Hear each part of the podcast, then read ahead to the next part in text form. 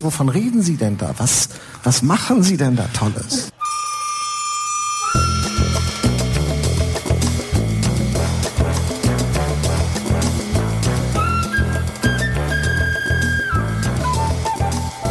Hallo und herzlich willkommen bei der Medienwoche, Ihrem, eurem wöchentlichen Medienpodcast. Und wir machen hier was ganz Tolles, nämlich wieder eine neue Sendung in dieser Woche. Das am Anfang war Jakob Augstein und am anderen Ende in seinem Kabuff sitzt mein lieber Kollege Christian Mayer, ja. Ich bin tatsächlich wieder in meinem Kabuff, aber eigentlich haben wir jetzt mittlerweile einen, einen, einen Podcast-Aufnahmeraum. Aber da bist ja. du nicht drin, du bist im Kabuff. Da bin ich nicht drin, weil jemand anders da drin ist, aber das, das habe ich zu mal. spät erfahren. Naja Ja. gut, ich habe freiwillig, ich habe Du hast zurückgezogen. Konfrontation aus dem Weg gehen. Ja, äh, ja. Und dann habe ich gedacht, dann halt Kabuff. So sind wir, nicht sehr konfrontativ. Ja, wir Jakob, kündigen jetzt schon mal an, äh, wo wir gerade beim Plaudern sind. Nächste Woche bist du in Urlaub, ne? Ja, stimmt. Nächste Woche Nicht, dass aus. Nachher vergessen. Ja, okay. Also nächste Woche ein, einen überspringen, dann geht's wieder weiter. Der Mann am Anfang, das war Jakob Augstein, äh, Spiegelerbe, Verleger von Der Freitag und der hat die Friedrichs befragt in Berlin. Dazu später mehr. Jetzt fangen wir an mit unserer allseits beliebten, wobei ich weiß gar nicht, ob die beliebt ist, aber jedenfalls ist es unsere Rubrik. Glaub, die schnelle Rubrik kann das weg. Ja. Und da wollten wir kurz erwähnen, dass der mächtige Battlesman, Boss und RTL Group CEO Thomas Rabe äh, ein Interview gegeben hat in der FAS, der Frankfurter Allgemeinen Sonntagszeitung. Und da hat er eine Deregulierung des Fernsehmarktes gefordert.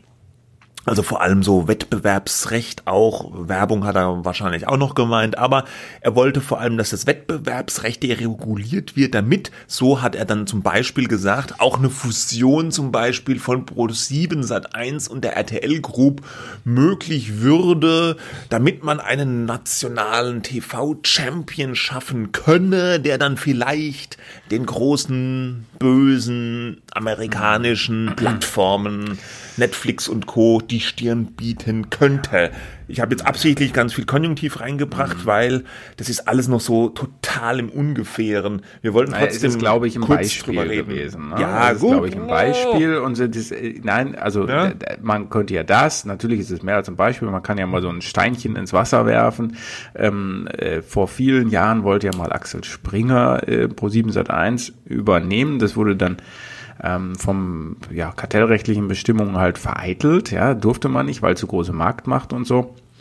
Heute ginge das vielleicht sogar, weiß man nicht so richtig, aber da hat das Kartellamt hat ja schon ein bisschen, ist ja ein bisschen lockerer geworden, was das angeht, weil man erkannt hat, dass die Konkurrenz ja auch teilweise eben viel größer ist woanders. Das ist nicht mehr die klassischen Märkte, die früher betrachtet wurden.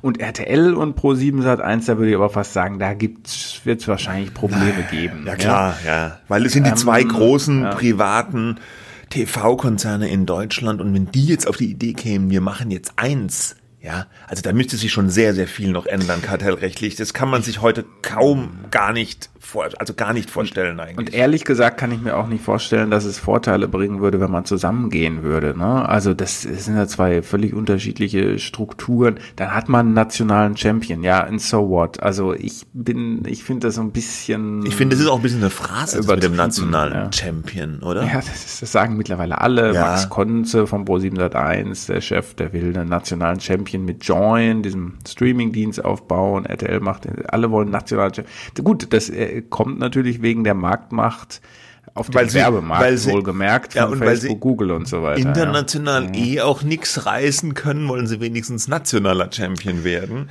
Ähm, ja, also Also es geht in der Tat immer um Werbung, ne? Also weil Programme machen diejenigen, die er da ja meint, als Konkurrenten gar nicht. Ja, der, das wird ja nur der Konsum von Inhalten. Das ist sozusagen das Wettbewerbselement und damit auch der Konsum von Werbung. Ja und Und äh, ProSieben hat solchen äh, Plänen auch schon eine Absage erteilt. Die haben gesagt, nein, wir wollen das ja gar nicht. Dabei ist es eh, steht ja auch gar nicht auf der Agenda. Äh, erwähnenswert vielleicht aber noch, dass diese beiden Konzerne doch schon in Teilen zumindest zusammenarbeiten, nämlich bei programmatischer Werbung. Da gibt es so ein Joint Venture, D-Force nennt sich das. Klingt ein bisschen wie eine Achterbahn im Holiday Park. Äh, aber äh, ja, es wird da schon zusammengearbeitet tatsächlich. Ja, Programmatik, äh, programmatische Werbung muss man vielleicht kurz sagen, das ist automatisch eingespielte Werbung. Da sagt, da plant jetzt keiner mehr und dann setzen wir die Werbung hier hin und dahin kommt äh, die Autowerbung und dahin kommt die Parfümwerbung, sondern es wird automatisch nach den Interessen und Eigenschaften, die man über den Nutzer kennt, äh, mal mehr, mal weniger äh, erfolgreich eingespielt auf die Seite beispielsweise. Ja, ja. Und aus eigener Anschauung würde ich sagen, eher mal weniger erfolgreich. Aber das ist wieder ein anderes Thema. Pro7 und RTL Fusion kann, kann weg, kommt erstmal ja. nicht. So. Naja. Nächstes Thema. Ähm, ja, ich habe ferngeguckt. Und zwar der Bachelor. Äh, äh, hast du das auch verfolgt, diese aktuelle? Nein, gar nicht. Gar nicht, ja. gar nicht. Null, ich, nada. Ich, ich, ja. ich verfolge das normalerweise auch nicht. Ich bin da so, ich will was sagen, reingerutscht, diese, diese Staffel, ja. Und ähm, wir reden darüber, weil das auch so ein relativ großes Medienecho erzeugt hat. Der, der aktuelle Bachelor ist ein Mann namens Sebastian Preuß, der hat so ein bisschen eine, eine, eine zwielichtige Vergangenheit, wurde schon mal. Bitte? Ja, war schon mal wohl im, im, im, Knast, glaube ich, oder zumindest Ärger mit dem Gesetz, ja. Es soll andere Leute mit einem lebendigen. Sagt nichts juristisch. Äh, ja, deswegen eier ich auch schon so rum. Ja. Aber was man sagen kann, er soll andere, jemanden mit einem lebenden Schwan verprügeln. was, einigermaßen grotesk, aber auch schlimm ist, ja. Weil Wenn es so wäre, ja. Ja. ja. Und ähm, das der. Ist ja bizarr, ja. Das ist bizarr und der, der zeigt zeigt sich nicht von so einer richtig sympathischen Seite. Das ist noch untertrieben. Der knutscht mit allen Kandidatinnen rum, der verarscht die auch teilweise so ein bisschen. Der macht er erst mit denen rum, dann, dann beschwert er sich wieder im Interview, dass die aber Schönheitsoperationen hatte und äh, ähm, ja, also er, er zeigt sich nicht so als mm. wirklicher Galan, sage ich mal vorsichtig. Und da gab es jetzt eine massive Kritik. Darf ich kurz was fragen ja? dazu? Weil äh, ich meine, ich als Medienexperte sollte ich das vielleicht wissen, ja, Natürlich. aber ist das gescriptet oder nicht? das Bachelor? weiß man nie so genau. Also ist, ja, aber vielleicht glaube, ist ja alles nur gespielt. Nee, gespielt nee. ist es, glaube ich, nicht alles. Ähm, mhm. Äh, ich glaube, das das glaube ich jetzt, ich glaube, es ist in Teilen schon geskriptet, aber die Kandidaten mhm. selbst sind ja echt und die Kandidatinnen und die, die Personen können mhm, ja auch nicht wirklich, so? ja schon, es sind ja echte Leute, ja, also ja, gut, keine Schauspieler. Ne? Ah ja, und, ja, ja, aber, ja. Die, aber die verhalten sich oft so wie Schauspieler, oder? ja, man, so Influencer. Also, man wundert sich, äh, also teilweise ist es, glaube ich, schon geskriptet. Da war zum Beispiel in der vergangenen Folge war so eine Szene, da fragt er die, die Kandidatin so, oder sagt ihr aus heiterem Himmel, ah, ich könnte mir auch vorstellen, ein Kind zu adoptieren. Und dann stellt sich heraus, huch, die Kandidatin ist ja adoptiert und ihr Bruder auch. Und dann man spricht darüber, das war wahrscheinlich ja schon vorher klar, oder man hat dann vielleicht von Sprecht der Produktion. doch mal miteinander. Ja, da darüber, über dieses Thema. Ja, sowas gibt mm. sicherlich. Aber dass diese Sache so eine Dynamik hat, dass der sich jetzt so als Unsympath präsentiert, das wird, vermute ich mal, von der Produktion auch so ein bisschen befeuert, ja, weil die vielleicht sich denken, so Konflikte bringen Quote und die Quote ist tatsächlich auch relativ gut in dieser Staffel, aber im Internet kocht der Hass gegen diesen Typen unfassbar hoch und es gibt jetzt auch schon einige Artikel, wo Leute Kommentare schreiben, teilweise bei Spiegel Online, Anja Rützel oder auch in Fachdiensten wie DWDL gab es auch schon einen Kommentar, wo man so ein bisschen die Moralfrage jetzt stellt. Ist es überhaupt okay von einem Sender, so äh, jemanden oder so einen relativ negative Person so prominent zu präsentieren, wird damit nicht ein schlechtes Vorbild, ein schlechtes Rollenbild transportiert. Ich äh, provoziere jetzt mal. Ähm, ist das äh, schon verwerflich, wenn du in einem äh, moralischen Scheißprogramm äh, einen Bitte? moralischen äh, Blödmann äh, sitzen hast? Ja, sorry, aber ja. allein die Idee des Bachelor und der Bachelorette gibt's ja auch, Gleichberechtigung und so weiter, aber es ist doch an sich schon ein totales Gaga-Programm, wo man sagen kann, was soll das eigentlich? Was für Rollenbilder werden hier vermittelt? Ähm, also äh, klar, es ist ein Spiel, es ist ja alles nicht so ganz ernst gemeint, aber eben doch, ja, genauso wie Germany's Next Topmodel. Ja, da gibt's auch immer diese Diskussion. Ja, ja und, mhm. und zu Recht, ja, mhm. was ist denn das? Ja, ich meine, wohl den jungen Menschen, die das ironisch schauen können, so wie wir vielleicht das tun. Aber jetzt in dem Fall ist es so, dass selbst diese Ironie-Gucker ein bisschen angewidert sind. Ja, Ja, also es hat schon heißen. es hat schon so ein bisschen nochmal, da wurde schon nochmal die Schraube ein bisschen angezogen und ich muss auch sagen, das ganze Setting, das macht ja die Produktion. Ja, die, die bauen das auch schon, die haben das offenbar, ich glaube, die haben das gemerkt. Der Typ ist irgendwie so, der polarisiert, mal freundlich gesagt. Und dann haben die zum Beispiel einmal so ein Date gebaut, ja, also auf so einem Traum äh, äh, Strand mit so einer mit so einem Baldachin und dann trifft er drei Frauen hintereinander in exakt dem gleichen Setting. Und die wissen davon aber nichts, aber reden darüber natürlich hinterher. Und das Ganze ist schon so aufgebaut von der Produktion, dass der Ärger da programmiert ist, ja. Also die Produktion tut es schon, glaube ich, absichtlich so hinbauen und hindrücken, dass da möglichst äh, viel Ärger bei rauskommt und da wird schon Findest du das jetzt überraschend? einerseits sollte es einen vielleicht nicht überraschen, andererseits in, in, in der, der, dem Maße, wie das gemacht wird, finde ich schon bemerkenswert, weil es ist letztlich ja eine Unterhaltungssendung und, und ähm, RTL ist ja ein großer Sender, der ja eigentlich so ein Familienprogramm auch sein will, so ein Mainstream-Programm. Ich würde sowas vielleicht eher bei einem Sender wie RTL 2, ja, der so ein bisschen mehr für, für, für, für Trash, sag ich mal, auch steht oder für so, so, so Formate wo, wie Frauentausch oder Naked Attraction oder sowas, wo, wo da hätte ich sowas eher vermutet, aber ich glaube, da, da die Schraube wird nochmal ein bisschen angezogen und ich Ja. weiß auch nicht so genau, ob ich das gut finden soll. Letztlich gucke ich es aber auch deswegen und ertappe mich dabei, dass ich das jetzt jede Woche gucke, weil ich denke, was macht denn der jetzt wieder und was ist denn da wieder auf Twitter los und so. Man ist da nicht ganz frei davon, ne, von solchen Effekten. Okay. Wollt, Gut. wollte ich Ich einfach nur mal, nicht, äh, äh, du hast nicht geguckt, mir war es ein Bedürfnis, mal kurz darüber zu Ja, reden. nein, es ist Ein ja auch als Absch- Phänomen total interessant und auch deine Beobachtung Ja. äh, und auch die Beobachtung der Kollegen und Kolleginnen offenbar, dass das, dass da was angedreht wird, äh, ist ähm, ist ja ist ja wichtig und interessant und und auch unterhaltsam auf eine Form. Nur Aber ich habe so die Frage, darf man sich ja. von sowas überhaupt noch unterhalten lassen? Ja, das, das, das, das frage ich mich, als wenn ich das gucke. Ich, ich sehe, okay, die Produktion baut das, die wollen das, irgendwie funktioniert das auch, diese ja Knöpfe aus zu drücken. Gründen. Selbstverständlich. Ja. Aber kann ich jetzt eigentlich noch so, jetzt lässt die sich wieder von dem verarschen? Darf man das noch so? Oder sollte man lieber, ich weiß es auch nicht. Ich wollte es einfach mal nur sagen, ich habe da auch noch kein abschließendes Urteil. Deswegen erstmal weg damit. tendiere zu deiner zu deiner vorsichtigen Einschätzung, dass man sich da vielleicht überlegen sollte, aber gucken kannst du das natürlich. Ey, it's, Ja, it's a free world. So, Absolutely. und zum Schluss haben wir auch noch ein,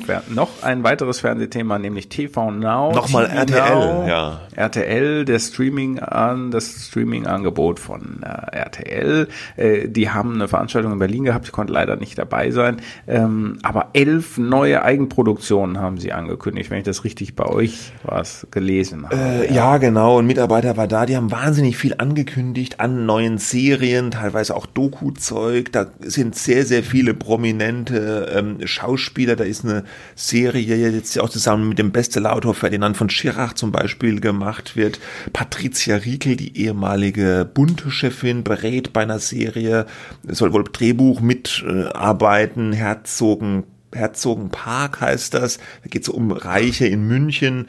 Ähm, und die schiere Masse an, an Material, die sie jetzt angekündigt haben, die teilweise schon in der Produktion oder in der Vorbereitung ist, ist doch äh, erstaunlich, ja. Die von RTL haben mir ja so gesagt, sie wollen, da haben wir es wieder nicht der Local Champion, aber der Local Hero sein mit TV Now. Sie haben erkannt, dass sie Netflix nicht äh, das Wasser reichen können, aber sie wollen, wollen sozusagen der kleine deutsche Nebenstreaming-Dienst noch sein, wenn die Leute so Amazon oder Netflix oder Disney abonniert haben und dann wollen sie vielleicht noch so einen kleinen deutschen Dienst, der so deutsche Serien macht und da will RTL rein, deswegen ist das Angebot auch mit 4,95 Euro, glaube ich, re relativ günstig. Und ähm, die Message, die sie gesendet haben, ist so ein bisschen, wir meinen es tatsächlich ernst. Es gibt ja bei Pro7 Sat Ja, was auch 1, sonst. ja gut, mein Gott, die ganzen Jahre vorher haben sie, wurde auch viel behauptet, aber es wurde immer so ein bisschen gekleckert. Man merkt so, dass dieser Shift bei den Sendern tatsächlich so Richtung Streaming geht mittlerweile. Pro7 Sat1 hat ja zusammen mit Discovery, einem US-Unternehmen, dieses Joint Venture Join, ist auch so ein Streaming-Angebot. bisschen anders ausgerichtet. Die wollen das eher so als Plattform sehen, wo sie noch andere Anbieter mit draufpacken. Da kann man zum Beispiel auch die ganzen öffentlich-rechtlichen Sender über Join gucken. Wobei ich mich ein bisschen frage, warum, aber egal, ja. Und RTL macht aber mit TV Now so sein eigenes Ding. Und ähm, ja, da kann man sich auf einiges gefasst machen. Die werden da sicherlich, wenn das anläuft, auch einen ziemlichen Werbedruck nochmal draufsetzen. Was ich mich frage und wo die immer ein bisschen sich bedeckt halten, ob diese ganzen Serien dann nicht doch zeitversetzt im Free TV laufen. So ist es ja zum Beispiel bei Join. Die haben auch ihre sogenannten Originals äh, Serien, die erst bei Join laufen, aber mit einem gewissen zeitlichen Verzug kommen sie dann doch irgendwann bei Sat 1 oder Pro 7. Mhm. Und bei TV Now war das bisher auch so, dass die ihre äh, in Anführungsstrichen Exklusivserien dann mit Zeitverzug doch noch irgendwo bei RTL oder Vox oder so gesendet haben. So, ja. Weil die ähm, einfach also, sagen, ja. das Material ist ja nun da, äh, Verwertungskette, dann können wir es auch noch mal im Free TV senden und ein paar Werbeeuros damit abgreifen. Aber und bei Netflix oder ist es ja nicht so? Da ist exklusiv tatsächlich exklusiv. Ja, ja, weil die haben ja auch keinen Sender. Hallo. Ja, eben. Ja. Aber das ist ja der ja. Unterschied. Und deswegen machen die Sender immer noch so, die, so ein bisschen, die wollen nicht so richtig komplett ja, sich dem warum, verschreiben, äh, ja, weil sie ja noch finde, diese aber Verwertungskette... Man kannibalisiert sich doch gar nicht selber. Man kannibalisiert sich doch eigentlich gar nicht selber. Ist doch okay, wenn die das danach... Du, kann, du nennst das jetzt inkonsequent mehr oder weniger, wenn sie sagen, wir machen es nur da und dann machen sie es vielleicht doch äh, noch im klassischen Fernsehen. Das überschneidet sich doch auch mittlerweile gar nicht mehr so stark. Und selbst wenn es sich überschneidet, auch nicht schlimm. Ist doch völlig wurscht, wo die das schauen. Das einzige Ziel ist es natürlich, dass zuerst da zu zeigen, weil dann äh, zahlende Abonnenten ähm, reinkommen und das ist ja das Ziel. Ne? Ähm, äh, wenn die das dann nachher auch mal im Fernsehen äh, zur linearen Zeit oder sonst wann gucken, äh, ist doch völlig wurscht. Ja, ähm, äh, ich finde ähm, zwei andere Dinge bemerkenswert äh, oder ja, die fallen mir dazu auf. Also zum einen scheint es ja sozusagen auch eine deutliche Absage dann an Pro7 Sat 1 zu sein. Ja, äh, gut, die wollten ja, ja, von Join das ja nochmal eine Bestätigung ja. eigentlich, äh, dass, dass die jetzt nicht bei Join da mitmachen und umgekehrt auch nicht. Das bleibt schön fein säuberlich getrennt und das ist ja, geht ja auch auf unser erstes Thema zurück. Und das Zweite, dass immer dieses Rezept, was eben Netflix äh, ja vormacht, äh, viel hilft viel, ne? möglichst viel da rein. Wir haben uns auch schon häufiger äh, darüber unterhalten und irgendwem wird es dann schon gefallen. Und, und bei den elf Sachen sind dann vielleicht ist vielleicht ein bis zwei Sachen, die, die wirklich sehr, sehr gut sind. Äh, wahrscheinlich drei schlechte und das andere ist Middle of the Road, ja, äh, Herzogenpark, ja, bin schon wahnsinnig gespannt.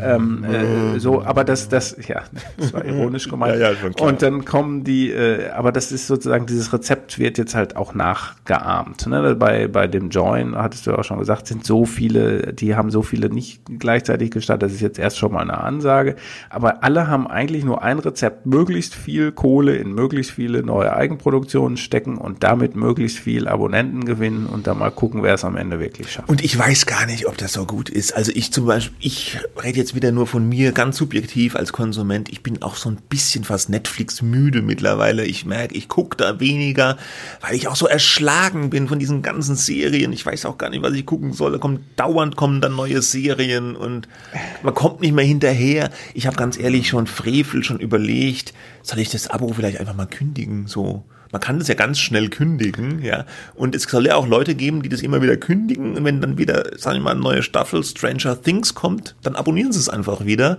Ist für so Firmen natürlich auch ein bisschen ein Problem, ne? Mhm. Ja. Hast du dazwischen halt mal 10 Euro gespart, ja, wenn du im Februar nicht schaust. Ja gut, oder ich schaue also halt ich, länger nicht. Es, ja, nein. Mir ist es zu lästig. Ähm, ja, ich lasse es ja auch noch laufen. Komm, ja. Gut, gut. Weg, weg, weg damit. Weg damit. So. Erstes größeres Thema. Wir wollten noch mal wieder reden über diese Friedrichs. Da gibt's nicht richtig was Neues, aber sie sind mal wieder aufgetreten in der Öffentlichkeit. Silke und Holger Friedrich, die Verleger des Berliner Verlags, der Berliner Zeitung, des Berliner Kuriers.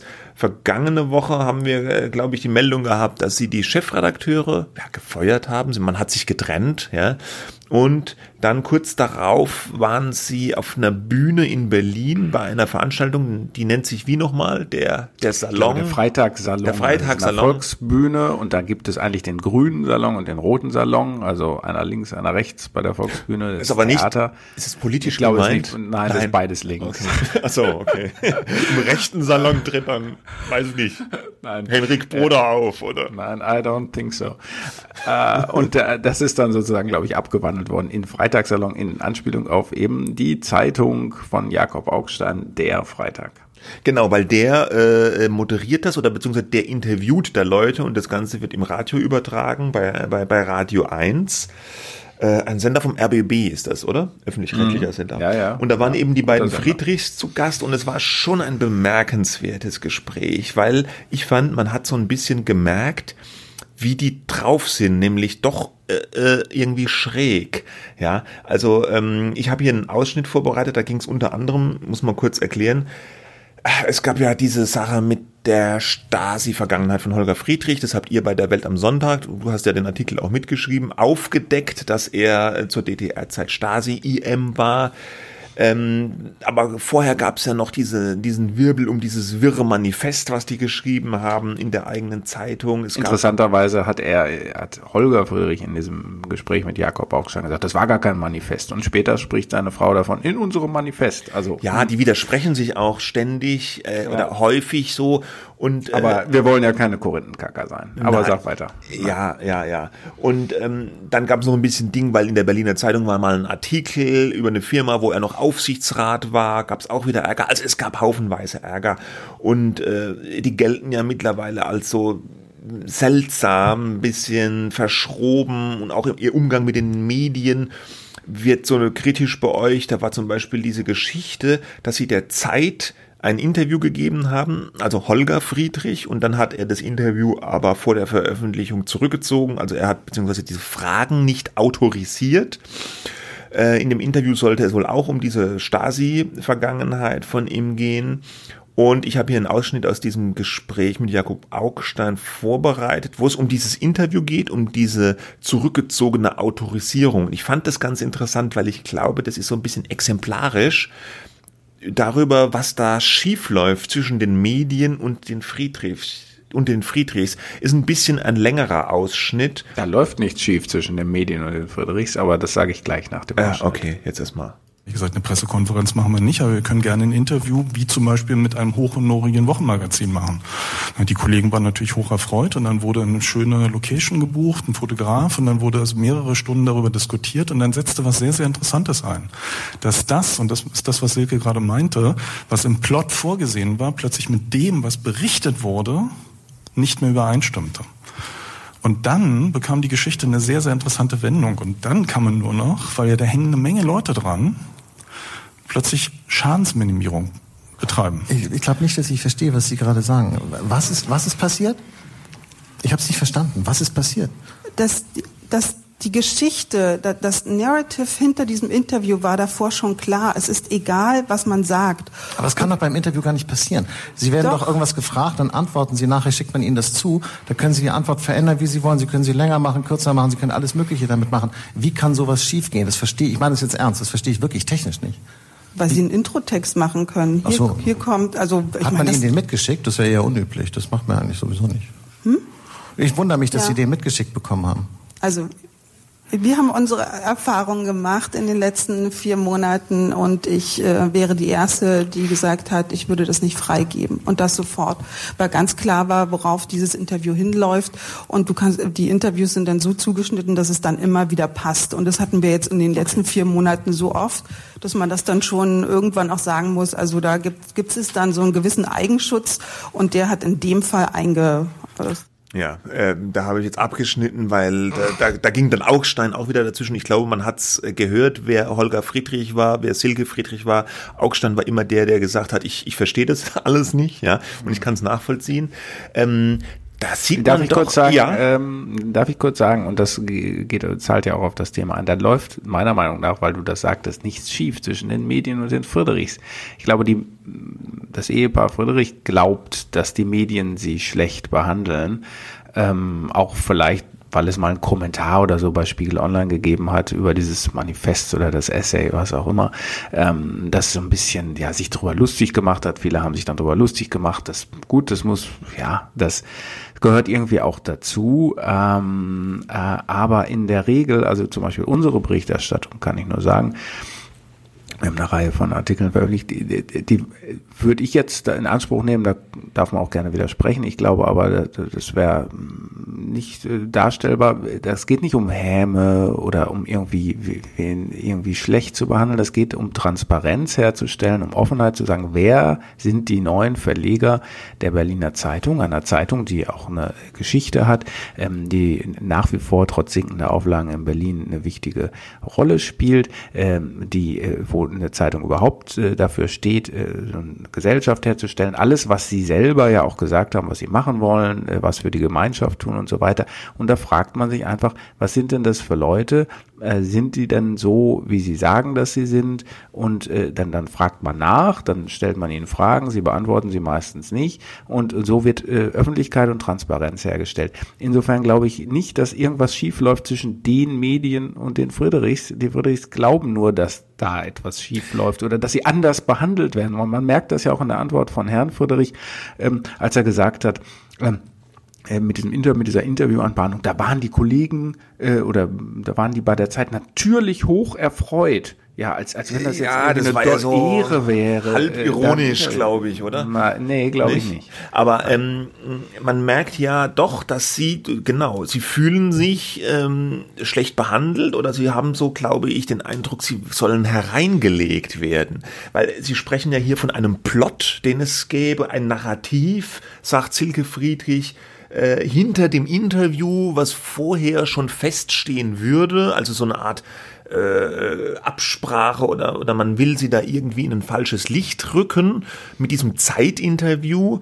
Ich habe jetzt absichtlich mal auch die Zeit hier, weil, weil die Welt am Sonntag, du, für die schreibst du, da arbeitest du, ne? Aber Mhm. die Zeit ist ja jetzt auch eigentlich komplett unverdächtig gewesen, dass sie jetzt Wir die, sind die äh, auch. Äh, Ihr seid auch- Warum sind wir? Nein, ihr seid nicht verdächtig, aber ihr habt- wir, man wollte da immer mit dem Hammer drauf. Das ist Nee, nicht so. Man aber berichtet doch auch nur, ich- was man weiß Ja. und die Fakten, die man kennt. Ja. Fakten mögen ja die. äh, ich meine nur, weil Herr ihr die, äh, weil ihr die, die Enthüllung gehabt habt mit der Ja, Stasi. so. ja, ja, nee, das ist ne? ein sehr gutes Beispiel, weil dieser, dieses Porträt, was nachher von Jana Hensel in der Zeit erschien, statt des Interviews, ein, ein sauberes, gut geschriebenes, ausgewogenes äh, Porträt war, wo ich jederzeit würde sagen, äh, da kann man sich eigentlich sehr, sehr gut, äh, also ob er sich, ob die sich wiederfinden, weiß ich jetzt nicht. Äh, Man muss ja auch so einen Ton treffen und so, aber ich finde, das war aus Sicht des Lesers sehr ausgewogen und äh, fair. Ja, aber genau, aber die, die Friedrichs hier in diesem Ausschnitt, ja, sie sagen, äh, sie vermuten, dass da ein Narrativ dahinter steckt, dass es schon vorher feststehen würde, was da in diesem Interview bei rauskommen soll. Und dann sagt Augstein völlig zu Recht, er versteht es nicht. Wieso? Sie können doch ein Interview autorisieren. Also ein Interview in Deutschland, ein Wortlaut-Interview wird dann immer noch mal denen vorgelegt, die es gegeben haben. Und die können dann nochmal die Fragen sich anschauen und ihre Antworten und die können ihre Antworten nochmal verändern, weil sie sagen, ja, nee, so habe ich das doch nicht gemeint. Der Journalist hat es jetzt vielleicht äh, ein bisschen falsch aufgeschrieben, ich meinte es aber anders, das verändere ich so und so. Ja, die können ihre Antworten kürzen, die können das ganze Interview, wenn sie wollen, fast neu schreiben. Wenn man dann sagt, nicht sagt, entschuldigen Sie mal, Sie haben mal ganz andere Sachen gesagt. Ne? Also über, Ja. über Interviewpraxis. Ne? Genau, Wenn viel verändert ja. wird, dann, Dann fangen kann dann das- Journalisten an, unruhig zu werden. und Genau, dann kann ja, das okay. Medium oder der Journalist auch sagen, hier so wurde das Gespräch aber gar nicht geführt, so können wir das auch nicht veröffentlichen. Das ist immer so ein bisschen Verhandlungssache dann auch. Aber äh, was Augstein sagt, ist ja komplett korrekt.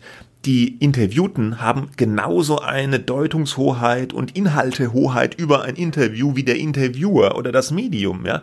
Äh, Deswegen sind Interviews ja auch bei, bei Firmenchefs oder so oder bei Politikern auch oft, oft so beliebt, weil da bekommen die den Text vorgelegt, ja, und, äh, äh, und, und können da drin rumfuhrwerken nochmal. Und dann sagen die, äh, Frau Friedrich, ja, aber es gibt ja auch einen Introtext. Und dann sagte Augstein, ja, wie, den hat man Ihnen auch vorgelegt? Das wäre aber sehr unüblich. Ja, natürlich, der Introtext wird nicht vorgelegt, aber da können die auch gar nicht wissen, ob da irgendein Narrativ gestrickt worden ist. Also was sollte das daran ändern? Also Ja. es, gilt, es gilt sozusagen das, was dann ja im Interview steht. Und das merkt doch auch ein Leser. Wenn Ja. jetzt in dem Introtext stehen würde, hier ein Interview mit den äh, total unglaubwürdigen, was weiß ich, ja, Ja. Äh, das macht ja keiner. Und dann Aber- merken die oder dann, dann wird klar, ja, da- das ist eigentlich totaler Quatsch, was die da erzählen. Und dann sagt die Frau Friedrich einfach, ja, wir haben halt unsere Erfahrungen gemacht und das war sehr schlimm, so nach dem Motto. Und, und, und sagt irgendwas komplett anderes wieder. Und da reden die total aneinander vorbei. Man merkt irgendwie, die Friedrichs verstehen hier nicht, wie, wie, wie ein Medium funktioniert. Das sieht man an diesem Gespräch, da habe ich jetzt keinen Ausschnitt, aber das betrifft dann ja euch, die Welt am Sonntag. Ihr habt ja komplett korrekt, wie es Usus ist, denen so einen Fragebogen geschickt, auch mit einer zeitlichen Vorgabe äh, bei dieser Stasi-Enthüllung, ja. Und das ist komplett normal. Äh, Das machen die Medien, um eben denjenigen, über die berichtet wird, die Gelegenheit zu geben, äh, sich selbst dazu zu äußern, zu diesem Sachverhalt, über den berichtet wird. Und dass dann Zeit ähm, Limit gesetzt wird, eine Frist ist auch normal, weil damit will das Medium sicher gehen, dass der andere das nicht irgendwie verschleppen kann, dass die nicht die, die, die Antworten auf ewig sozusagen hinauszögern und damit jede Berichterstattung verhindern. Ja, man muss da einen sinnvollen Zeitrahmen setzen, in dem man diese Antworten geben kann. Und dann kann das Medium sagen, okay, wir haben diese Leute konfrontiert mit unseren ja, Vorwürfen oder Erkenntnissen, die haben aber dann es vorgezogen, nicht darauf zu antworten. Ja, im Fall der Friedrichs haben sie ja geantwortet, aber dann eben nicht euch, sondern sie haben ja die Antworten bei sich im Blatt publiziert. Und äh, äh, wenn die in diesem Gespräch da mit Jakob Aufstein darüber reden, da haben die ja so getan, als sei das eine totale Unverschämtheit, ein ganz äh, ein Affront gewesen. Ja, man hat uns da mit Fragebögen konfrontiert. Was soll denn das? Und da muss man sich schon fragen, ja, hat denen in der Redaktion muss denen doch jemand gesagt haben, dass das normal ist, ja? Und ich verstehe das gar nicht, wie die, wie die, wie die da drauf kommen, zu denken, dass das unnormal ist. Also es ist auf der Seite der beiden scheinbar ein ganz tief sitzendes Missverständnis oder nicht verstehen, wie Medien funktionieren. Und das Ja ist gut, dann ja für sagen- Verleger Ja. von einer Zeitung und für die Eigentümer von einem Medienunternehmen irgendwie nicht so gut, oder? Ja, für, ja, richtig. Also für einen IT-Unternehmer ist das vielleicht in Ordnung, weil man muss ja auch, man muss nur fair behandelt werden Ja. von der Presse. Da gibt's ja auch Regeln, an die man sich halten sollte. Und Wenn, äh, wenn sie jetzt irgendwas hätten, wo sie sagen, da sind, da sind wirklich Regeln gebrochen worden oder so, ne, das haben sie aber, glaube ich, nicht. Ähm, das ist einfach dieses Unverständnis. Ähm, ich will jetzt mal sagen, okay, vielleicht und, und an diesem Punkt zwischen, was ist die veröffentlichte Meinung, also die Meinung, dass die Friedrichs irgendwie, äh, dass, dass sie sich schlecht behandelt fühlen und die, ähm, äh, die, die, die Meinung, äh, die sozusagen, ähm, äh, sie meinen, dass, dass ihre Mitarbeiter oder vielleicht die Leute da draußen haben, die sich von der eben von der veröffentlichten Meinung unterscheidet. Gut, das, das, das gibt's vielleicht. Also ich, ich würde aber gern, also das, das hat mich auch jetzt irritiert, aber ich muss insgesamt sagen, ich war da nicht dabei. Ich habe das auch nur im Radio gehört, dass mich das irgendwie, ich, ich fand das nicht sehr beeindruckend. Ich fand, es war viel so Behauptung und wenig Ergebnis, auch was sozusagen jetzt, was die Zukunft des Berliner Verlags, wenn wir da jetzt mal drauf kommen, was ja eigentlich auch das für die Mitarbeiter dort wichtige Thema ist. Es kann sein, dass die von IT viel verstehen und da jetzt auch viel machen, das, das glaube ich sofort und man würde sich es fast wünschen, denn wenn sie nichts machen, dann wird es, glaube ich, schwierig äh, für den Verlag. Aber mh, Augstein hat ja als Moderator oder als Interviewer ja nicht nur einmal gesagt, das verstehe ich nicht. Das war ja auch unser Intro-O-Ton, da hat er das auch wieder gesagt. Was, was meinen Sie denn jetzt? Und äh, also das ist alles okay, wenn die dann nachher liefern und da läuft was und die kriegen was hin, was äh, niemand zuvor in der Medienlandschaft gemacht hat oder äh, sie wollen es auch ganz anders machen vielleicht. Das ist, klingt ja auch so ein bisschen, wenn sie mit diesen Regeln, über die wir hier gesprochen haben, die journalistischen Regeln, wenn die vielleicht am Ende alle sagen, ja, aber das sind nicht unsere Regeln, das sind, sie sehen sich ja, glaube ich, so ein bisschen als Regelbrecher oder sie hinterfragen das, alles in Ordnung. Aber sie müssen natürlich am Ende irgendwie äh, die, das, den Verlag am Laufen halten und in die Profitzone führen. Wenn sie das hinkriegen, fein, aber ich, ich kann da nichts von, vielleicht muss ich das auch nicht verstehen, aber ich habe es auch nicht verstanden, was, was, äh, nee, äh, das ist so das sehr ist eine, abstrakt, das ist ein, das äh, was, ist ein, was da so gesagt Da ist ein wird, wahnsinniges ja. Gefälle, wie sie behaupten zu sein, oder Holger Friedrich behauptet zu sein, immer so analytisch und klar und, und intellektuell alles durchdringt. Und dann redet er aber meiner Ansicht nach komplett wirres Zeug. Auch zusammenhanglos und beendet Sätze nicht. Und ich finde, also die Art und was er sagt, wie er ist und wie er sich dann Mhm. gibt, finde ich, das klafft so ein bisschen auseinander. Und ich fand das jetzt gar nicht so extrem. Ich fand, es war nur, es war, ich fand, mich hat das nicht, ich fand, es war so folgenlos, ja, aber, aber gut, ich meine, die, die, das, das darf man vielleicht auch dann nicht in einem, ich finde, das nimmt so ein bisschen den Nimbus der, der neuen Verleger, die alles anders machen wollen, ähm, und, und die sind so, ja, das sind andere Leute, die, andere, als es sonst in der Verlagswirtschaft so Leute darum laufen. Alles gut. Also ich sage jetzt mal ganz äh, sachlich im Grunde. Am Ende zählt das, was sie da hinkriegen. Ja, klar. Und, ähm, äh, und und für mich würde dann auch noch zählen, ähm, dass dass sie vielleicht doch also ich, ich glaube jetzt nicht mehr, dass sie irgendwas in puncto Aufarbeitung, Vergangenheit und so machen. Wenn sie das nicht machen, gut, ich finde, es macht sie unglaubwürdiger, weil Transparenz herzustellen für Verleger, wenn man auch eben gefragt wird, ja, ähm, äh, wie war das jetzt und kann man nochmal drüber reden und dann entweder Zitate nicht freigeben, ganze Interviews nicht freigeben, dagegen schießen, sagen, im Grunde ist das auch alles, äh, spielt keine Rolle mehr. Okay, das kann man in seinem persönlichen Leben vielleicht so machen, muss man vielleicht manchmal so machen, aber wenn man Verleger ist, geht das, glaube ich, nicht so. Äh, aber ich, ich würde jetzt einfach mal sagen, äh, mal ein halbes Jahr lang keine Interviews geben und dann schauen wir mal, was, äh, was geschafft wurde. Genau, wo die da steht- was Gutes hingekriegt haben. wo steht die bitte. Zeitung dann? Ja. Ne? Das wird man dann sehen, ja. Was mich, eine Sache, die mich noch ein bisschen irritiert hatte, muss ich sagen, das glauben kam, glaube ich, ziemlich am Anfang. Da sagte der, Herr Friedrich, wenn man keine Gewaltfantasien haben will, dann googelt man nicht mehr. Also sich selber googelt man nicht mehr, war gemeint. Das war ein bisschen irritierend, von Gewaltfantasien zu sprechen. Ja, gut, das hat er, denke ich mal, jetzt sicherlich nicht wörtlich gemeint, aber da sieht man auch schon Er die hat's aber gesagt. Er hat's gesagt, aber da hat man natürlich diese Betroffenheit, erkennt man schon. Die sind schon getroffen und Augstein sagt an einer Stelle ja auch, ich höre da Verbitterung, ja. Und das streiten die zwar ab, aber Augstein hat recht. äh, Sie wirken, es wirkt natürlich so. Es ist mit Händen greifbar, dass sie sich ungerecht behandelt fühlen von den Medien oder Teilen der Medien. Und auch wenn sie ständig das Gegenteil behaupten, ja. Sie wollen da so cool darstellen nach dem Motto, ja, da, äh, da ist überhaupt nichts passiert, was wir nicht erwartet haben, weil wir sind so schlau und haben das alles schon vorher antizipiert. Aber so wie sie das sagen und was sie dann sagen, äh, zeigt einem, dass das doch nicht der Fall ist. Ja. Aber ich glaube, äh, du hast es schon Mich hat die komplett. Wortwahl trotzdem ähm, Ja, ist- ist jetzt vielleicht- in diesen Zeiten etwas sehr seltsam. Ist nicht, ist nicht die schlauste Wortwahl, ja. Das, das ist richtig. Aber du Und hast es wird ja vieles an Worten gemessen heute. Ne? also ja. Ähm, wir, wir sprechen heute jetzt gar nicht über dieses ähm, Attentat äh, von äh, Hanau, ja. in- von Hanau, äh, diesen also rassistischen Akt, ja. Ähm, aber da wurde, gab ja gestern auch schon wieder, das hat jetzt überhaupt null mit den Friedrichs zu tun. Mir fiel es nur gerade auf, wie Wörter, ne? Wie Mhm. Wörter gemessen werden. Und da, da haben einige, glaube ich, offizielle von äh, Stellen von einem fremdenfeindlichen Akt äh, gesprochen. Das ist natürlich sehr ungeschickt. Und Frau von der Leyen hat irgendwie, oder ihr Social Media Team hat irgendwie gesagt, das wäre eine Tragödie. Nein, das war ein Rassist, ein rassistischer Akt oder äh, was genau, ein, ein Täter Oder Terroranschlag, ja. Terroranschlag. Ja. Ne? Äh, Also gut, da kann man sich dann immer über die Wortwahl streiten, aber Worte sind halt wichtig. Ja, ja, klar. Und heute mehr denn je, ja. Okay. Gut, äh, legen wir dieses Thema zur Seite. Ich glaube, der Hinweis von dieser Stelle, falls Sie zuhören, hallo Herr Friedrich und Frau Friedrich, erstmal keine Interviews geben, das wäre vielleicht ein schlauer Tipp. Die, die Schlaumeier. Die von- Schlau, ja, der, der du bist der Schlaumeier. Ich bin, Ja. Nein, äh, ich bin nicht der Schlaumeier. nee, du, nur der Meier. Ja. Ich will auch eigentlich, ehrlich gesagt, mir gehen diese Ratschläge auch oft irgendwie auf den äh, Keks. Ja, ich finde, Journalisten sollten gar nicht unbedingt. Die können natürlich einen Kommentar schreiben. Und Ja, das war jetzt auch von mir aus nicht ernst gemeint. Ich Nee, glaube auch weiß, nicht, dass der Herr weiß, Friedrich aber, zuhört.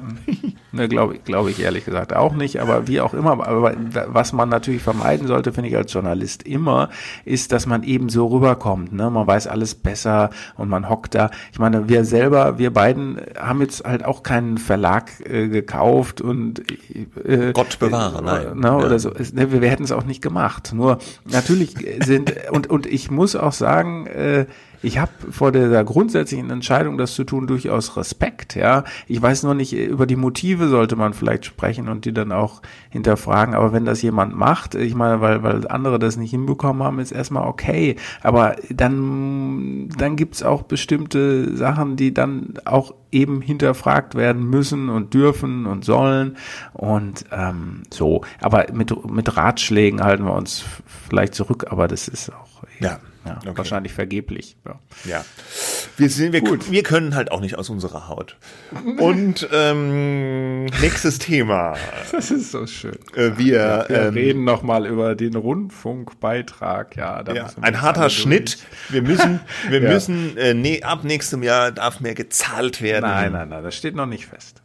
Ja, aber aller Wahrscheinlichkeit nach, oder? naja, wenn ein Öst, vor allem ein Bundesland im Osten, die das ja besonders kritisch gesehen haben, im Parlament, äh, alle 16 Bundesländer müssen am Ende ja. Äh, abstimmen. Ja. Darüber wollen wir 18,36 Euro haben. Ja, ja wir, wir, wir, wir stolpern zu sehr in die Diskussion. Wir müssen noch mal ganz kurz ist, sagen, ja. Rundfunkbreitag aktuell 17,50 Euro, glaube ich, ja oder? Korrigieren. korrekt, ja. Ja, ja du, und, du das nicht? Doch, ja, doch, ich, ich glaube es, äh, ich glaube es zu wissen, aber du, du, du bist mehr im Thema, deswegen habe ja, ich so bin, um, um, um Bestätigung. Äh, Nein, 17,50 Euro, ja. ganz korrekt. Und, es war noch 2000, äh, ist mal kurzzeitig gefallen, von 17,98 auf 17,50, ja. seitdem ist es bei 17,50. Ja. Aktuell. Und dann gibt es jetzt eine Kommission, die Kommission zur Ermittlung des Finanzbedarfs, kurz KEF, eine unabhängige Kommission, die ermittelt, wie sich dieser Rundfunkbeitrag in, Künf, äh, in der Zukunft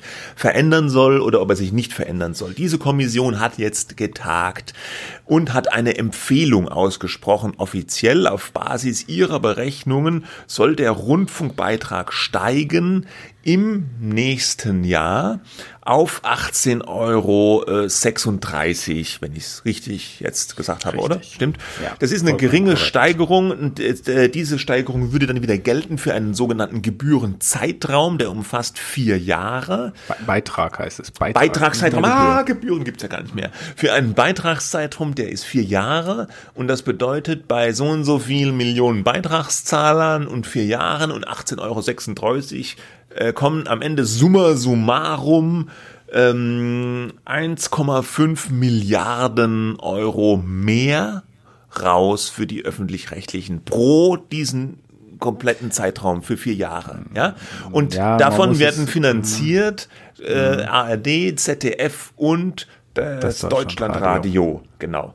Und ja. 1,5 Milliarden mehr für alle über vier Jahre mehr, aber die Sender, muss man sagen, haben eigentlich gefordert drei Milliarden mindestens, um den Betrieb aufrechterhalten zu können. Sie, Sie bekommen sogar 1,8 Milliarden. 1,8, okay. Äh, mehr. Also äh, das ist alles äh, nicht so ganz ohne, aber ich glaube, die wesentlichen Eckdaten hast du genannt, wobei man erstmal sehen muss, die KEF, die trifft sich nicht einmal und dann sagen sie am Ende, na, dann machen wir so, die rechnen äh, über Monate hinweg das nach, was die Anstalten, also ARD, ZDF, Deutschlandradio, ähm, ihnen äh, gesagt haben, was sie brauchen. Also mhm. das muss man sich vorstellen, dass sie alle zwei Jahre hergehen und sagen, also so viel Geld bräuchten wir, um unsere Aufgaben, unseren Auftrag ordnungsgemäß zu erfüllen.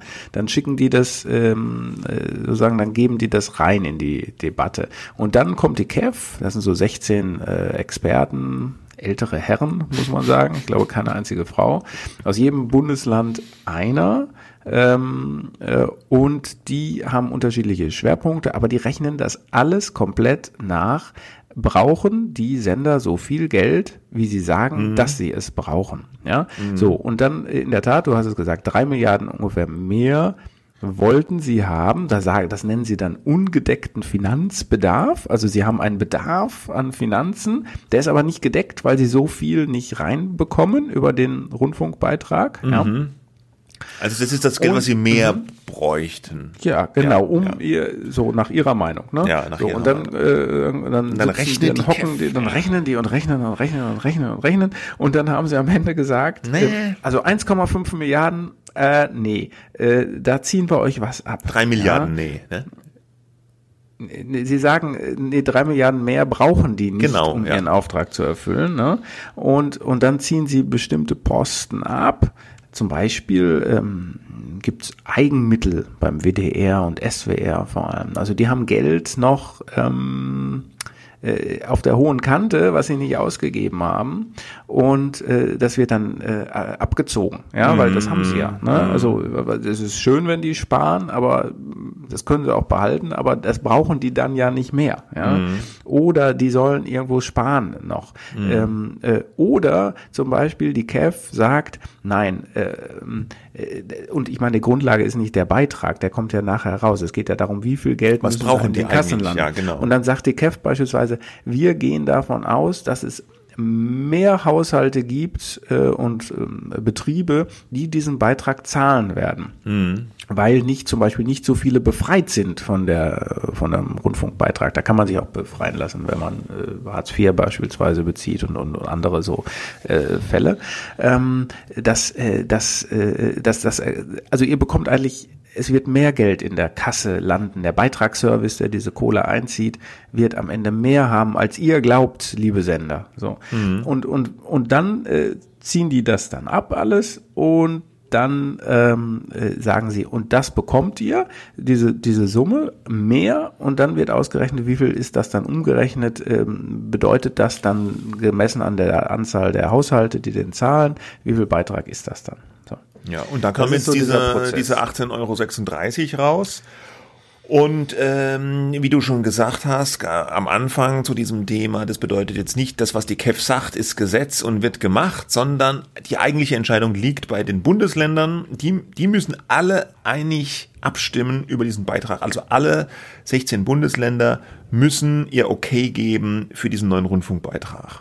Ne? Und das Mhm. ja. wird jetzt debattiert. Wann, wann, wann wird da abgestimmt? Weißt, Also das? erstmal, der Prozess ist noch ein bisschen ähm, anders. Erstmal müssen jetzt die Ministerpräsidenten der Ja. Länder äh, sagen, okay, wir einigen uns auf einen neuen Rundfunkstaatsvertrag, da wird das dann reingeschrieben und dann geht dieser Vertrag äh, in die Parlamente und abgestimmt wird, glaube ich, so eine zweite Jahreshälfte heißt es immer, das muss ja Mhm, erstmal organisiert werden. Und dann gibt's halt eben die, vor allem die Bundesländer Sachsen, Sachsen-Anhalt und Thüringen. Thüringen ja nat natürlich nochmal extrem. Äh, Wenn sie bis dahin jetzt. eine Regierung haben. Genau, Ja. und so, was, was, was, was machen die dann da? Wie stimmen die dann ab? Und die haben eigentlich vorher gesagt, wir sind für Beitragsstabilität, ja, und das heißt eben nicht so relativ, es darf auch mal hochgehen, sondern absolut. Was natürlich schwierig ist, denn natürlich ist es ja auch richtig, wenn ähm, die Sender sowas wie eine Teuerungsrate haben wollen. Alles wird teurer, die Kosten werden teurer, die Firmen, die man beauftragt, werden teurer, die Ge Gehälter steigen mal an. Wobei die Gehaltsstruktur, da gibt es eine Sonderuntersuchung. Äh, Ja, das die wird jetzt, hat ich- veranlasst. Ja, aber Ja, die ja. sind sowieso tendenziell in vielen Anstalten so hoch. Ne? So, also äh, will aber sagen, so eine Teuerungsrate steht denen auch zu. Und dann haben auch vorher so Intendanten vom ZDF und ARD gesagt, wir kriegen ja noch nicht mal mehr die Teuerungsrate mehr. Äh, da hat die KEF dann gestern auch in der Pressekonferenz was gesagt. Nee, haben gesagt, liebe äh, Anstalten, natürlich bekommt ihr mehr. Haben wir schon alles reingerechnet. Also das ist, äh, das war, da waren die auch sehr verschnupft, die Herren, äh, die das da berechnen. Ähm, haben sie eine eigene Mitteilung zu herausgegeben, dass die Behauptungen, die vorher von Vertretern der von ARD und ZDF gemacht wurden, nämlich so eine Behauptung wie wir kriegen ja gar nicht mehr als vorher, wir haben ja am Ende weniger in der Kasse, die Kassen sind knapper, dass die einfach falsch ist, Mhm. Ja klar, weil sie da bekommen natürlich die, rechnerisch die, 1,8 Milliarden äh, Euro mehr. die, die Rechenschieber in der KEF, da fühlen die sich natürlich an der Ehre gepackt, ja. Wenn jetzt einer sagt, ja, ihr habt, ihr rechnet da nicht richtig. Vollkommen zu Recht. Ja, der ja. Kollege Volker Nünning von der Medienkorrespondenz, der, glaube ich, bestinformierte Journalist, was jetzt dieses äh, Thema angeht, der hat einen langen, langen Aufsatz, den wir auch verlinken in den Show Notes geschrieben, und er hat es schlichtweg Framing genannt. Das Wort äh, teuer, also was die öffentlich, was die Sender machen, so dass, dass sie sagen, wir Framing bekommen betreiben. keine Teuerungsrate, wir Ja, armen Haschall, ne? Ja, genau, ja. das, wir bekommen ja eigentlich, am, am Ende schauen wir ja mehr und wir bekommen ja jetzt eigentlich schon, ähm, also wie du schon sagst, ja, es ist kompliziert und man kann das wahrscheinlich auch alles nicht in diesem kleinen Rahmen erklären. Aber ähm, wer sich das auch, man kann ja den Ja gut, äh, Bericht ich, mal äh, runterladen. nee, ne? ich finde, der, sehr, sehr lang ich finde der äh, grundsätzliche Konflikt, der ist schon klar, ja. Die Sender wollen mehr Geld, ja, und sie natürlich machen sie das auch mit Mitteln der PR und der Eigen-PR und stellen sich so ein bisschen, ich sag mal in Anführungsstrichen, rechnen sich so ein bisschen ärmer vielleicht, als sie sind in der Öffentlichkeit. So, ah, der öffentliche Auftrag ist alles so teuer geworden und jetzt will uns die Arme, die, die da nicht genug Geld geben. Oh, dann Also jammern die ja nicht. ja, ich So übertreibe jetzt ein bisschen. Äh, Ja. Und die dann, sagen ja, wir sind ganz wichtig, gebt uns bitte mehr Geld. ja, ich finde schon, dass sie teilweise ein bisschen jammerig da auch rüberkommen. Aber ob das gerechtfertigt ist oder nicht. Und äh, äh, ähm, äh, äh, ja. Und die, die, äh, die, die KEF wiederum ist halt ganz kühl und rechnet und sagt, nein, zack, ganz streng, ihr bekommt nur so und so viel. Zack, ja. Und ähm, ich glaube schon, die Sender antizipieren das ja auch ein bisschen. Die sind ja nicht doof. Die wissen ja auch wahrscheinlich ungefähr, was die ausrechnen werden und ungefähr, was sie einnehmen und was sie brauchen. Und ich glaube schon, dass es so ein bisschen ein Spiel ist auch, dass die Sender in der Öffentlichkeit mit Summen rausgehen, wo vielleicht schon klar ist, auch wenn sie das niemals zugeben würden, dass sie das nicht bekommen werden. Weil ihnen klar ist, sie müssen ja auch in der öffentlichen Debatte immer dann äh, noch ein bisschen Material haben, wo man sagen kann, ja, jetzt haben wir hier noch was rausgeschnitten, es tut unfassbar weh, aber wir haben jetzt hier nochmal Sparpotenziale gehoben. Jetzt, ja, okay, irgendwie geht's weiter. Ne? Wenn die am Anfang sagen würden, ja, nur 1,5, 1,8 Milliarden ist schon okay, kommen wir mit zurecht, dann würden die Leute ja vielleicht sagen, ja gut, ist ja alles kein Problem. Wer so einfach sich überreden lässt, der kann vielleicht auch noch mal mehr sparen. Ne? Also ich glaube schon, dass das äh, ein Ding ist, Es oder? liegt ja in der Natur der Sache, das beschreibst du, glaube ich, schon äh, ganz richtig. Ähm, wobei Das ist ja eine wieder Verhandlung beweist, irgendwo auch. Wobei, Wobei das mal wieder beweist, dass äh, man sich von innen halt auch nur sehr begrenzt Ja, reformieren kann. und, ja. und es zeigt doch auch, wie wichtig diese KEF ist, ja, diese, diese staubtrockenen, alten, grauen Männer mit ihren Anzügen und ihren Taschenrechnern, äh, äh, gut, dass wir die haben, ja, weil es war ja immer auch die Diskussion, ja, kann man die KEF nicht abschaffen, wollen ja manche Sender auch, ja, wir, wir koppeln, wir machen ein Indexmodell, wir koppeln den Beitrag irgendwie so an die Teuerungsrate und dann steigt der jedes Jahr so ein bisschen automatisch, wie auch die Preise steigen. Ich vereinfache das jetzt hier extrem, ich weiß, weil mit dem Indexmodell auch nicht alles so einfach. Aber ich finde gerade diese, was du beschrieben hast, wie genau die das ausrechnen, das, und dass es eine unabhängige Kommission ist, die eben wirklich von den Sendern unabhängig ist und auch von der Politik. Und die sagen, okay, wir rechnen das neutral aus, hier ist unsere Empfehlung. Ich finde, das ist ein wahnsinnig wichtiger Baustein für diesen ganzen Apparat öffentlich-rechtlicher Rundfunk. Und äh, Ja, total. Ja. Total. Und sowas müsste es eigentlich fürs Programm auch geben, ähm, weil die Rundfunkräte und die Fernsehräte, die sind jetzt nun irgendwie mehr so auf der Seite der Sender. Da wird nicht mal fundamental gesagt, jetzt macht mal ein Krimi weniger oder so. Sagt keiner, glaube ich, oder selten vermutlich.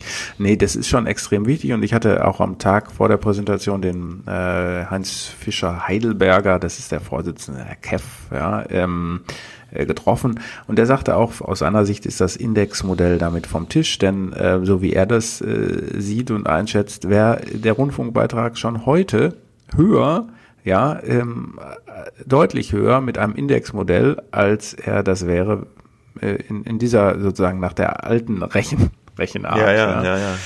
Und übrigens, äh, du hast ja gesagt, diese, oder wir haben es gesagt, diese drei Milliarden, die die Sender mehr haben wollten, der, der entsprechende Rundfunkbeitrag hätte dann laut KEF-Berechnung bei 19,24 Euro gelegen. Ne? Mhm. Also weiß nicht, ob das so, ähm, so schlau ist. Ich persönlich denke ja, auch jemand von der KEF sagte gestern, als er darauf angesprochen wurde, naja, 86 Cent und gegenüber 17,98, die wir ja auch mal hatten, sind es ja nur 38 Cent. Äh, das ist ja, da kann man sich ja noch nicht mal ein Müsli-Riegel für Ja, ne? So muss man das sehen. das Aber ja- ich finde das nicht die richtige Größenordnung. Das stimmt alles und das zeigt vielleicht, dass man sich nicht jetzt irgendwie äh, wie das HB-Männchen in die Luft gehen muss. Aber ähm, es geht ja mehr um die komplette Größenordnung und immer diese Mentalität des immer mehr und wir brauchen immer mehr. Und äh, warum eigentlich? Sollte man doch erstmal überlegen, was ist denn mit dem Auftrag und der Struktur? Da hat die Politik ja vor vielen, vor vier Jahren den Auftrag an die Sender geschickt. Macht euch Gedanken bitte über Auftrag und Struktur. Was wollt ihr sein? In welcher Größe und so weiter? Und man muss ganz äh, kritisch auch sagen, es hat sich nichts, ganz, ganz wenig getan. Und auch bei der Politik, die war nicht, äh, die ist ja nicht nachgegangen. Ähm, die hat gesagt, na, da müsst ihr noch ein bisschen nachbessern bei euren Sparplänen, die sie so vorgelegt haben. Das war alles, äh, alles nur ähm, so ein bisschen äh, Detail und keine unwichtigen Sachen, aber eben kein großer Wurf, kein großer Reformwurf. Und ich würde einfach mal sagen, und dann bin ich auch fertig, ähm, wenn die sich innerhalb der nächsten zehn Jahre nicht deutlich reformieren und auch wirklich grundlegend Gedanken über ihre Struktur machen, dann wird irgendwann mal das nicht mehr funktionieren mit diesen Zustimmungen auch durch die Länder. Und man hat es bei der BBC jetzt gesehen, da gibt es ja offenbar einen Plan, ein Abo-Modell einzuführen. Also es zahlen nur noch diejenigen, die wollen, äh, ein Abo.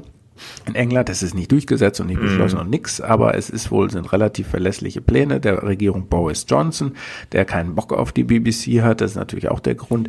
Aber wenn sowas erstmal kommt, dann können sie sich ihre ganzen äh, sozusagen äh, Strategien in die Haare schmieren. Ja, Ja, ja, ja. Ähm, und die, Öffn die, die, die Sender verfolgen hier natürlich auch zwei, ich sag mal wieder PR-Strategien. Ja? Das eine, was du sagst, so nach dem Motto, das hört man ja auch oft, oft was bekommen Sie eigentlich alles für diese 17,50 Euro oder 18,36 Euro im Monat? So und so viele Sender, so und so viele Stunden Krimi und Dokus und bla bla bla. Dafür ist es ja alles total billig. Und dann rechnen sie manchmal noch aus, wie viel Pfennig oder Cent dann pro Programmminute. Ja, das wird alles so runtergebrochen auf diese Centbeträge. Oder äh, äh, dabei muss man ja, wie du sagst, die Milliarden sehen, die das kumula kumuliert äh, sind. Ja, dass das alles ein Riesenbetrag ist. Da äh, machen die sich manchmal so ein bisschen künstlich klein. Und das andere, was sie machen, und das da haben sie aber auch ein bisschen recht, wenn jetzt gesagt wird, ja, ihr müsst euch ja mehr reformieren, jetzt legt doch nochmal zwei Anstalten zusammen oder so, oder brauchen wir wirklich äh, so viele Sender und die ganzen Digitalsender, die es noch gibt und so, bla bla bla. Und da sagen ja dann die Öffis oft, ja gut, hoho, äh, letztlich ist das Sache der Politik, ja, soll die doch mal den, den Rahmen stecken, soll die doch mal sagen, ähm, was der Auftrag ist, wenn die, wenn die Politik sich einig ist und die öffentlich-rechtlichen Sender in ihrem Auftrag entsprechend anders definiert, dann müssen wir das ja machen. Ja, aber es ist ja nicht unsere Aufgabe als Sender, jetzt uns selbst zu beschneiden. Da haben sie natürlich schon ein bisschen recht. Wohl wissend natürlich, dass die Politik sich da total uneinig ist und das auf sich zumindest im Moment alles nicht gebacken kriegt, ja, sich da ja. zu einigen auf einen neuen äh, Rundfunkstaatsvertrag, der eine wirkliche Reform ist. Wenn sich die mhm. Politik, die Bundesländer hier einig wären und sagen würden, ja, wir machen jetzt mal das öffentlich-rechtliche System komplett neu, neuer Zuschnitt der Anstalten und so, wäre ein riesiger Kraftakt, aber nur die könnten es eigentlich machen, ja. Die Sender sagen dann, ja, wir können, wir ja, wir sind ja nicht, also ihr könnt uns ja nicht sagen, wir sollen uns selbst hier den Kopf aufs Schafott legen, ja. Ja, ja. ja, ja. so ist das. Aber der Druck insgesamt steigt, ja. Du hast, du hast zu Recht gesagt, Beispiel England, was da jetzt wieder los ist und so. Es ist auch noch nicht ausgemacht, wie jetzt die Ostländer, die genannten, in, in dieser Gebührenerhöhungsfrage abstimmen werden. Äh, äh, und da ist natürlich dieser Rundfunkbeitrag schon noch sehr politisch. 18,36 Euro, ja, vielleicht drückt man da noch mal ein Auge zu. Bei fast 20 Euro hätte man vielleicht gesagt, no way, da stimmen wir überhaupt nicht zu. Ne? Aber der Korridor, der ist ja sehr schmal, ja, äh, wo man vielleicht noch zustimmen kann oder nicht. Und irgendwann erreichen wir sicherlich diesen Punkt, wo es mal ans Eingemachte geht, ans Fundamentale. Und mhm. dann wird's richtig spannend. Ja. Beim, beim Auftrag und Struktur kann man natürlich was machen. Übrigens jetzt ein Detail, aber doch ein wichtiges. Bei der Abstimmung jetzt über den, den Beitrag können die natürlich sagen, wollen wir nicht. Ne? Mhm. Ähm, aber da, was dann passieren wird, wenn ein Bundesland dabei bleibt, dann wird wahrscheinlich, dann geht das zum Bundesverfassungsgericht. Ja, ähm, Dann müssen die darüber entscheiden, ist das rechtmäßig. Weil die Parlamentarier haben eigentlich gar nicht so viel Entscheidungsspielraum. Es gab mal einen Fall, wo die gesagt haben, sie wollen statt 17,50 Euro, die wir jetzt haben, 17,20 Euro. Mhm, ja? Mhm. Ach ja, genau, und, die wollten es ab, so absenken, deutlich absenken, ja.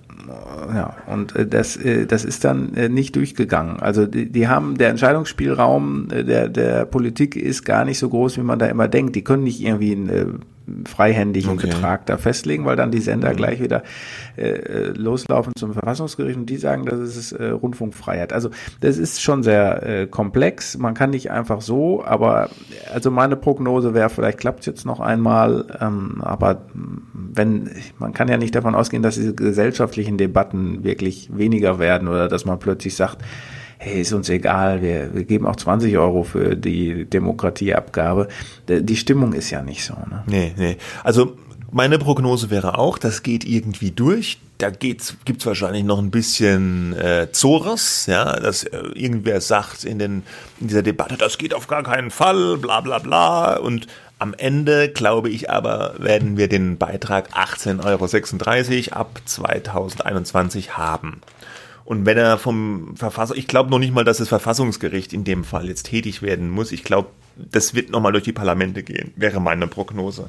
Aber mit ein bisschen äh, Gedöns noch vorher. Gut. Gut, wir verabschieden uns jetzt, glaube ich, ganz ohne Gedöns. Richtig, mal, ne? ja. Und ja. Äh, wie gesagt, nächste Woche eine Woche Pause. Nicht traurig sein, liebe Hörer. Lieber eine E-Mail schicken an medien-woche at media.de oder medien-woche at welt.de oder auch mal wieder fünf Sterne dalassen bei iTunes oder sonst wo, wo man Sterne abgeben kann. Was ist jetzt für, bei dir für ein Geräusch? Entschuldigung, ich habe eine Zeitung. Äh, eine Zeitung? Eine, eine, gedruckte Zeitung. Ach du liebes bisschen. Es war sogar Jetzt. noch die Süddeutsche. Ach, da, oh, oh, noch die Konkurrenz. Jetzt müssen wir, wir schnell haben, Schluss wir machen. Haben ja, wir haben ja andere Zeitungen abonniert. Ne? Machen wir ja. Also von der Redaktion. Ach so, macht ihr das? Das ist interessant, mm, ja. Wir kriegen ja, Zeitungen, andere Zeitungen und ich denke, es wird sogar gezahlt für sie. Auch in Druck, auch gedruckt. Selbstverständlich. Ja, okay, gut. Okay, schönes Wochenende. Ich wünsche mir selbst einen schönen Urlaub. Wir hören uns wieder in zwei Wochen, wenn alles gut läuft. Und davon gehen wir mal aus. Tschüss. Jo, bis dann.